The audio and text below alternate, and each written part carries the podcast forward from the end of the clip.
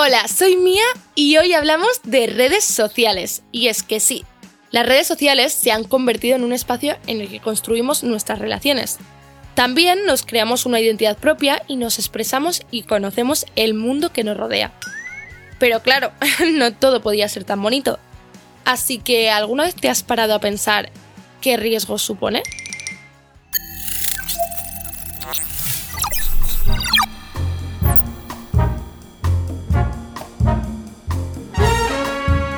Se ha demostrado que las publicaciones en el muro de nuestro Facebook y otras redes sociales dicen mucho de nosotras, sobre todo de nuestra salud mental. Y es que Facebook, la red social reina, cuenta con 1.700 millones de usuarios en todo el mundo. En su país de origen, Estados Unidos, se hizo un estudio entre cerca de 600 personas que arrojó resultados que reflejan cómo Facebook detecta nuestro ánimo. Alucináis. Y es que sí, el estudio nos dice que las personas extrovertidas tienen muchas más probabilidades de publicar cosas sobre sus actividades cotidianas y de una manera mucho más regular. Por otra parte, las personas con niveles de autoestima más bajos tienden a hacer más publicaciones sobre su pareja. Por otra parte, las personas con niveles de autoestima bajos tienden a hacer más publicaciones sobre su pareja, o si no, de índole romántica. ¿A cuántos conocéis que lo hacen? Yo admito que lo hago. un montón además. Por último, por último, están los que buscan en sus seguidores esa aceptación, que seguro que también conocéis a un montón. Y es que las redes sociales, además de estar influyendo en dar un exceso de importancia sobre la imagen física, están hechas para generar adicción. Y es que esta adicción recae en la necesidad de acumular likes y reacciones ante las fotografías que compartes. Y es que esta dinámica puede generar trastornos muy fuertes, como depresión o ansiedad. Además, sobre todo en las mujeres, se ve muy afectada nuestra autoestima. Y sí, se ha demostrado que las redes sociales que basan gran parte de su actividad en la imagen, como puede ser Instagram o TikTok, tienen una influencia enorme en cómo nos percibimos.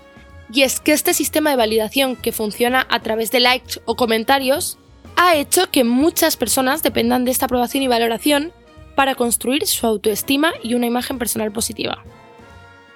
Y a ver, es que inconscientemente muchas veces, con los comentarios positivos y los likes, sentimos esa aceptación y ese reconocimiento por parte de los demás. Incluso a veces puede llegar a aumentar nuestro autoconcepto y nuestra autoestima. En cambio, los comentarios negativos o la indiferencia, la falta de atención, a veces pueden resultar muy perjudiciales para nuestra autoestima y nos pueden afectar de manera muy importante. Además, muchas podemos tender a compararnos con otras. Y es que ver, claro, el supuesto estilo de vida y la imagen maravillosa y fantástica de personas cercanas, famosos o personajes que se admiran, que por cierto, todas están maquilladas por el filtro de las redes, pues nos empuja a realizar un esfuerzo constante por estar a la altura y cumplir unas expectativas casi siempre muy poco realistas. Y no, está claro que no todo el mundo hace el mismo uso de las redes sociales, ni todo el mundo sufre las consecuencias de manera tan obvia. Pero sí que es interesante hacer un repaso por los comportamientos que se tienen, y es que así vamos a poder identificar de manera más fácil si tenemos una buena relación con las redes sociales o si en cambio nuestra relación no es nada saludable, ya que en el momento en que nuestro ánimo varía en función del último vistazo a nuestro móvil, es cuando se nos tienen que encender las alarmas. Y que sepáis que si estáis muy enganchadas a las redes, tampoco las podéis dejar de una manera tan a la ligera. La salida de las redes sin haber trabajado previamente en unas formas de regular bien tus emociones puede suponer que tu ansiedad o estrés crezca un montón. Pero bueno, siempre que no estéis tan a ese límite, desde la revista mía os aconsejamos y os animamos a alejaros un tiempito de las redes sociales. Siempre, como hemos dicho antes, de la mano de un trabajo previo para poder evitar volver a los mismos hábitos de antes. Además, si nos desconectamos, vamos a ver con claridad en qué grados somos dependientes y la importancia que les damos a las redes sociales en nuestro día a día.